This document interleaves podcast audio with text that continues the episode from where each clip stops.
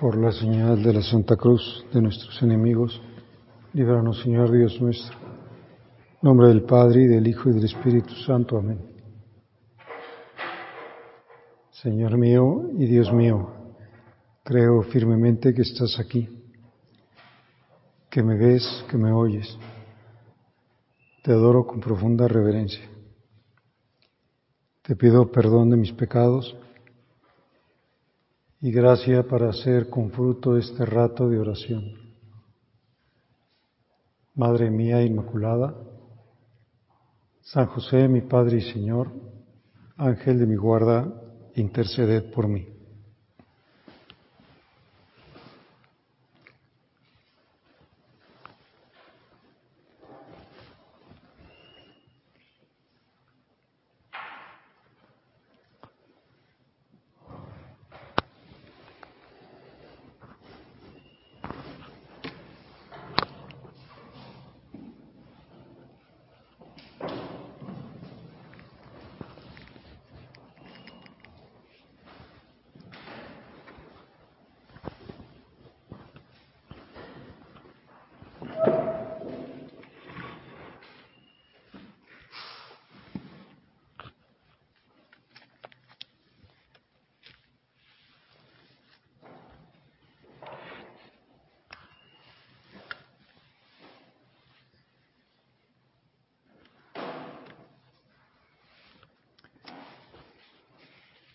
Buscando nuestra salvación y con el deseo de hacer asequible en la medida que esto resulta posible el reino de los cielos, Jesús lo explica a través de parábolas, un género literario que pues hace una escena de la vida ordinaria que tenga un contenido moral, religioso o sobrenatural y lo explica con muchas imágenes, parábolas son más de 100. Si contamos también las parábolas pequeñitas, como por ejemplo el grano de mostaza o los niños que juegan en la plaza, los puestos en el banquete, la construcción de una torre y las parábolas mayores, parábolas en sentido estricto, el sembrador, los piñadores homicidas, la cizaña entre el trigo, el siervo cruel, la parábola de los dos hijos, las parábolas de los banquetes, el convidado que no trae ropa de fiesta, la parábola de los talentos, los dos deudores, el amigo inoportuno, la higuera estéril, el hijo pródigo, el mayordomo infiel, el buen samaritano. Como diciendo, te voy a hablar de un eh, asunto que tiene muchas luces, muchas lecturas, muchos matices. Tú esfuérzate en grabártelas porque yo te digo, no sé, el amigo inoportuno, pues inmediatamente nos acordamos de que es esa parábola donde, donde un hombre recibe una visita y, va a pedirle a su amigo que le dé panes y su amigo le dice que no porque están ya dormidos. Y sin embargo, por evitar ya que le siga insistiendo, pues se levanta y le da los panes. Y nos va dando como esa variedad de matices que pues, que de alguna manera nos indican algún aspecto del reino de los cielos. Y vamos a llevar a nuestra oración una parábola pues relativamente sencilla de comprender si tenemos en cuenta las costumbres de la época de Jesús, la parábola de las vírgenes necias y prudentes. Es una parábola escatológica. No nos dice cómo es el reino de los cielos, sino cómo será el reino de los cielos. Si el reino de los cielos será como diez vírgenes que tomaron sus lámparas y salieron a recibir al esposo. y las, las bodas en Oriente, en aquella época eran muy largas, hasta siete días, muy sonadas, era todo un acontecimiento porque venía como a romper la monotonía diaria, no tenían ninguna otra diversión como puede ser ahora, no sé, eh, las películas o, o el teatro o las series o lo que sea. Y entonces había mucho holgorio, bebida, música, muchos invitados. ¿Y cómo empezaba la fiesta? Pues la fiesta empezaba con la espera de, eh, del novio en la casa paterna de la novia, donde la novia estaba acompañada por sus parientes y sus amigas. Esperaban así en, en comitiva la novia y sus amigas a otra comitiva que es la del novio con sus amigos. Y, en primer lugar podemos pensar que efectivamente nosotros estamos en esta situación porque estamos a la espera, estamos esperando, nuestra vida es una espera, una espera de, de Jesús, de la llegada definitiva de Jesús. Nuestro Padre decía que la muerte es ir de bodas, ir a una fiesta. Estamos esperando que llegue el esposo para que comience la fiesta. Y sin embargo es preciso para esa espera tener las lámparas encendidas, tener las lámparas para alumbrar, porque el esposo llegaba de noche y, y lógicamente si no tenías tu propia lámpara, pues estabas completamente a oscuras, no había una luz general, como puede ser ahora si prendemos pues la, las luces del techo, por ejemplo. No, no, no había otro modo de salir de la oscuridad sino tener su propia lámpara, esas lámparas así como que puntiagudas que tenían un depósito, que eran un depósito de aceite, generalmente de aceite de oliva, y tenían un cordón que asomaba a la punta de la lámpara y, y, ahí con mucho trabajo también se encendía el fuego o se comunicaba de una lámpara a otra. Y estaban pues alimentadas por el aceite de oliva que, pues, que era un producto muy caro porque dice que se necesitan cinco kilos de olivas para un litro de aceite, prensar las olivas es lo que significa eh, Getsemaní, significa prensa de aceite. Y cada árbol daba 15 kilogramos al año, de tal manera que en un año un árbol se podía extraer de él 3 litros de aceite. Se le llamaba el oro líquido por su color dorado y por ser líquido. Y, y, por lo tanto eh, cuesta mucho esfuerzo, hay que moler muchas aceitunas. Es una comparación de, la vida espiritual, también nos cuesta mucho trabajo todos los días hacer acopio de aceite para que no se nos acabe eh, la, la llamita interior. Y sabemos muy bien que cinco de esas vírgenes eran necias y cinco prudentes. Todas eran amigas de la novia, todas estaban invitadas al banquete, pero la mitad no fueron prudentes y la mitad sí. No sé si Jesús estaba pensando también en, este porcentaje para el resto de la vida de la iglesia. Pues que la mitad está preparada y la mitad no está preparada. Aquí a lo mejor podemos decir, pues las que están, la mitad ha tenido reserva de aceite y la mitad se le suele acabar su aceite, se le suele acabar la, la vida interior. Y, el, diccionario de, dice, ¿qué significa necio?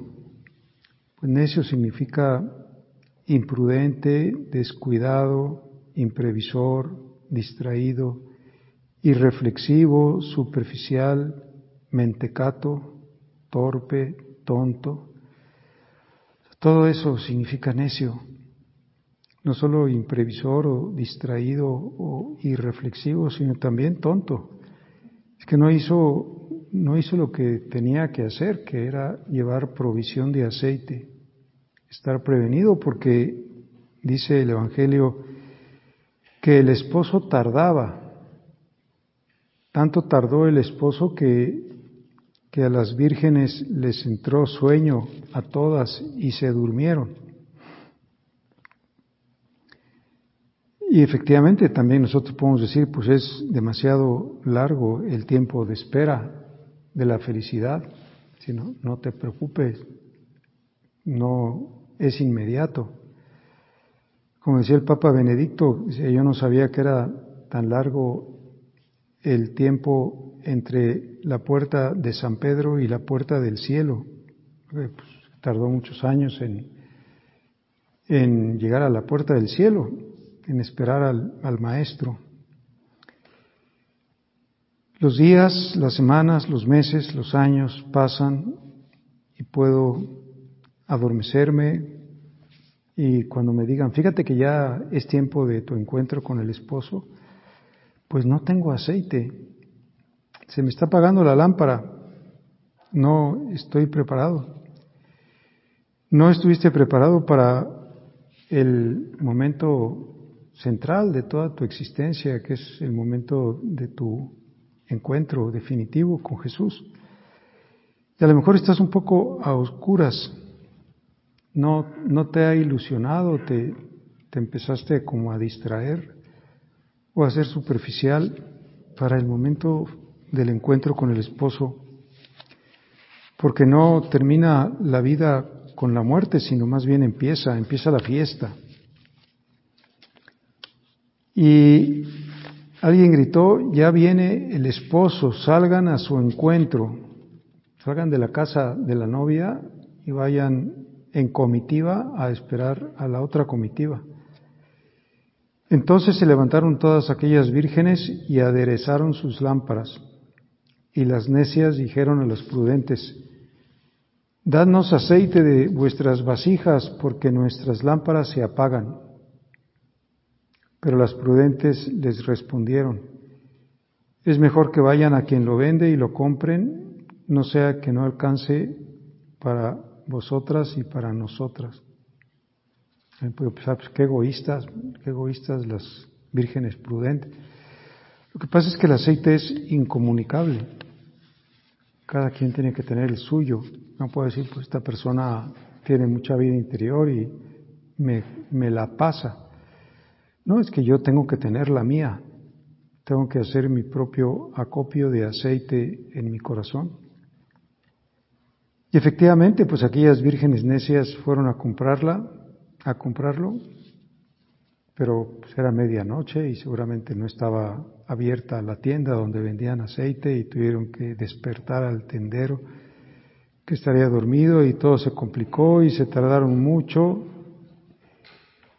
Y y las vírgenes que estaban preparadas entraron con el esposo a las bodas y se cerró la puerta. Como diciendo, ya, se acabó tu tiempo. Y luego llegaron las otras vírgenes diciendo, Señor, ábrenos. Pero el esposo les respondió, es el mismo Cristo, ya se trata de, de que está el esposo. En verdad os digo que no os conozco. Amén, dico vobis, necio vos. No, no sé quiénes son ustedes. ¿A mí no me conoces? Pero no somos muy conocidos, muy familiares, muy cercanos. Hemos convivido muchísimo tiempo, durante muchísimos años. Si no, es que no sé quién eres. No encuentro aceite en tu interior. No encuentro aquella llamita que te podría hacer posible que me conociera. Es que me dormí, es que tuve que ir a comprar aceite y sabemos que pues, al final no hay pretextos. Es que yo tenía no sé qué yo tenía no sé cuánto. Yo tenía mucho trabajo, yo tenía esta enfermedad, o yo tenía poca capacidad de, de vida espiritual.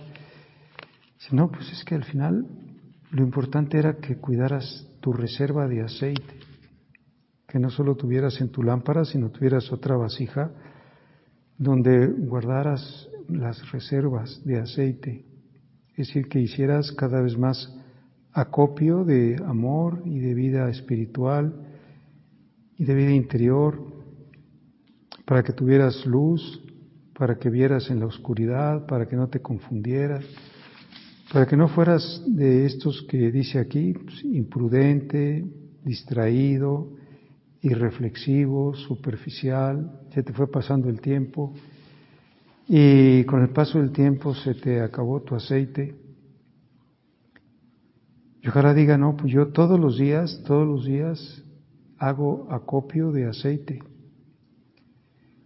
Intento que crezca, pues no sé, mi, mi amor eucarístico, por ejemplo, mi conciencia de la presencia real de Jesús, o que aumente mi, mi, vida contemplativa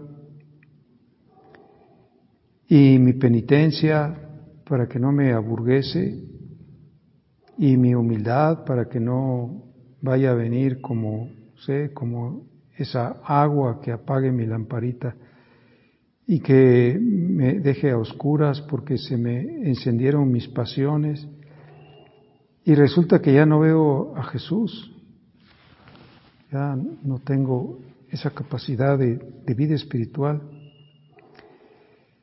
Nos podrá decir, pues ahora que tienes tiempo, recupera tu, tu luz con un rato profundo de oración, un rato de, de oración contemplativa, porque es lo más importante, que lo tengas en tu corazón, que en tu corazón con tu luz se ilumine su rostro, y entonces teniendo aceite, todo a tu alrededor resplandecerá, serás como un punto de referencia.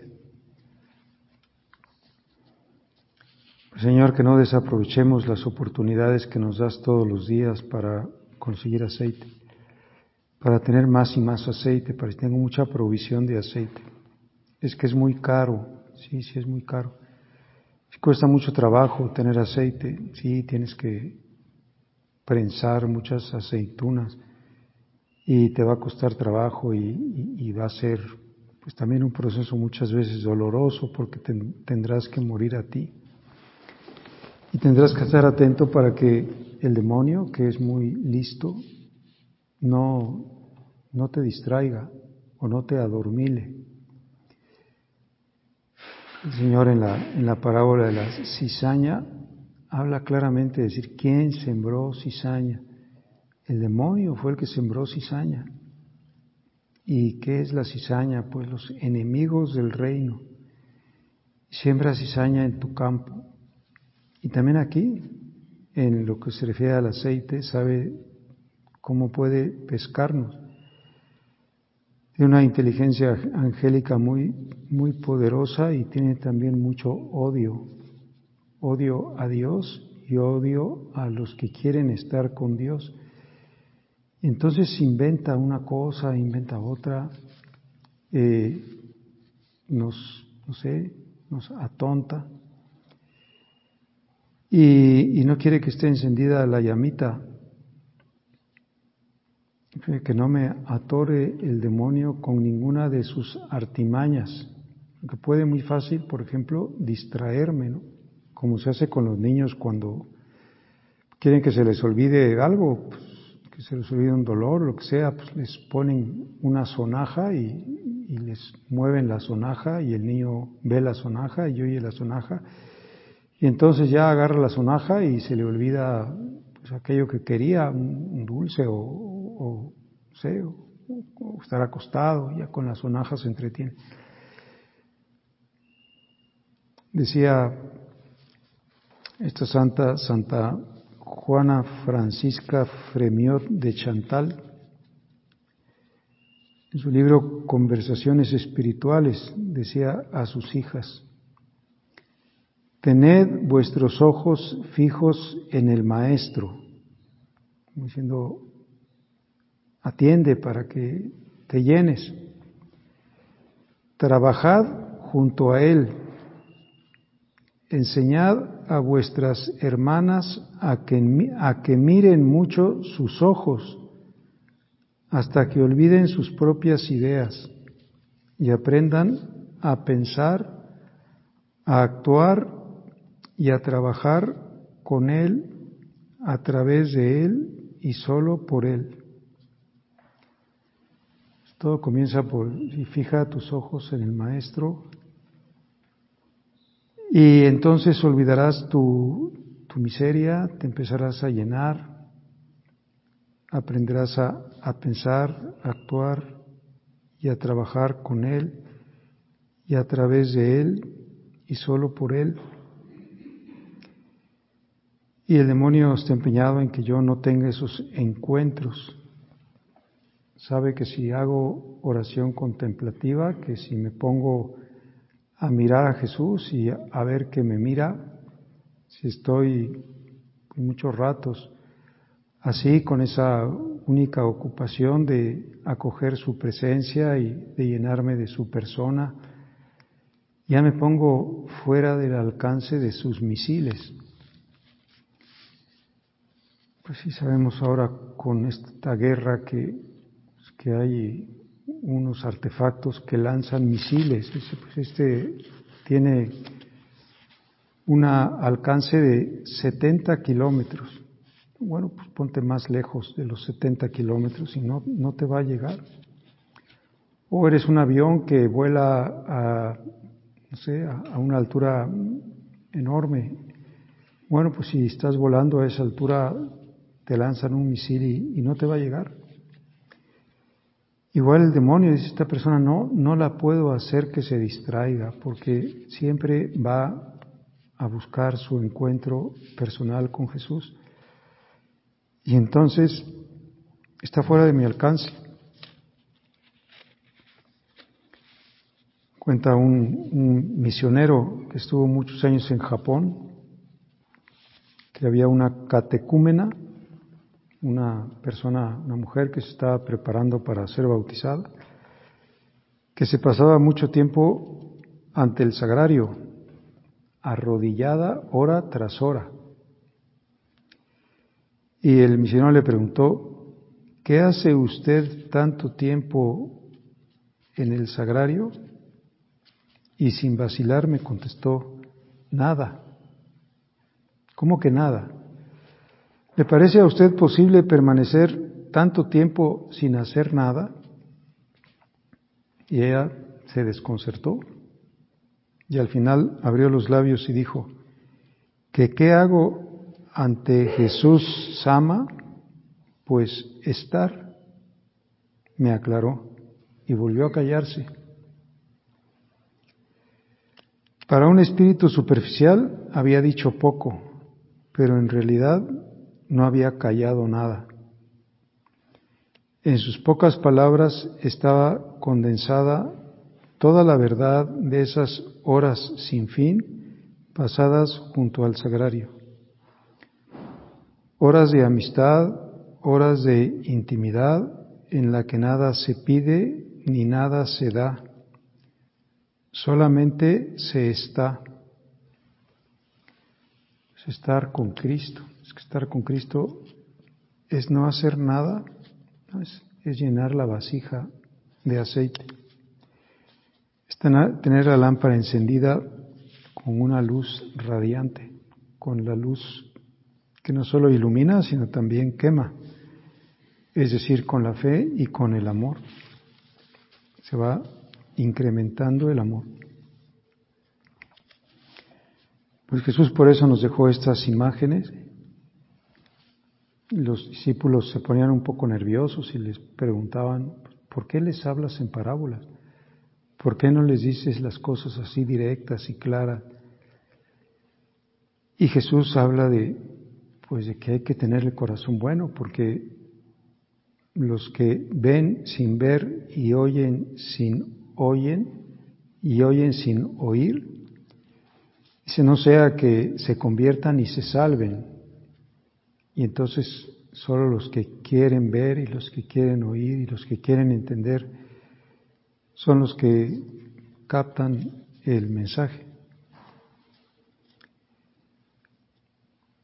El reino de Dios tenía que venir, pero no del modo que habían imaginado ellos, no de un modo ruidoso y violento, sino de un modo interior, de un modo profundo. Y por eso pues, hay que reflexionar sobre las parábolas para desentrañarles el sentido. Al final todas ellas nos hablan de, del amor, el amor del Padre o del amor de Jesús, del deseo que tiene de salvarnos, del secreto para entrar al reino de los cielos, para que no pensamos que pues es una cosa como directa y fácil, sino pues hay que tener el corazón abierto y pedirle explícame la parábola y decirle pues ya estoy entendiendo un poquito más, ya me estás hablando de que de que no sea distraído, descuidado, superficial, sino que vaya siempre a, lo esencial. Estás ocultando un pensamiento hondo y profundo. Yo podré, no sé, hacer una reflexión sobre mí mismo y decir, ¿y cómo ando de aceite? ¿Cómo ando de, luz interior? Esa es pues, la invitación. Jesús nos, nos dice, el reino de los cielos será cuando llegue el esposo. No vaya a ser que te encuentre con tu lámpara apagada o a punto de apagarse, porque si se te apaga pronto, estarás oscura, no podrás entrar.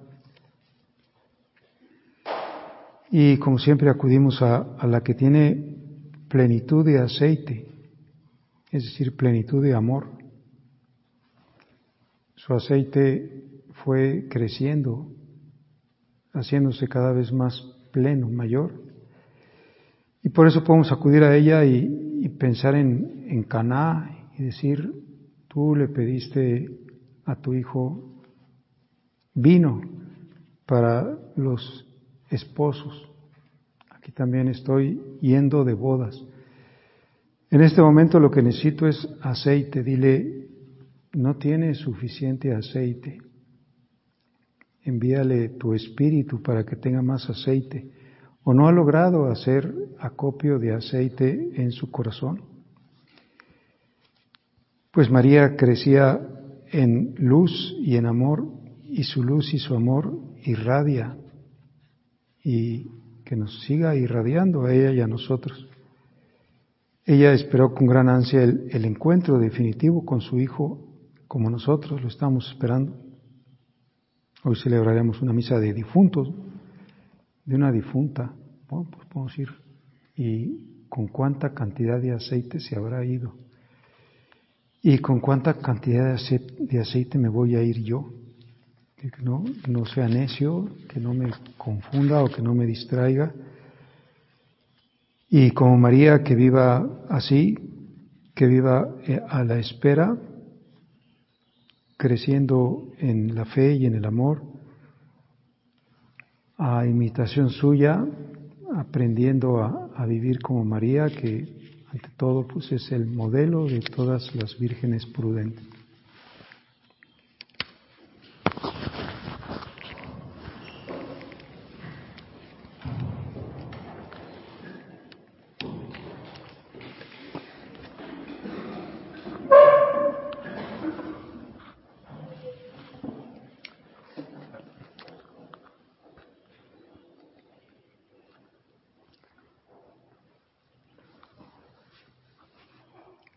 Gracias, Dios mío, por los buenos propósitos, afectos e inspiraciones que me has comunicado en esta meditación.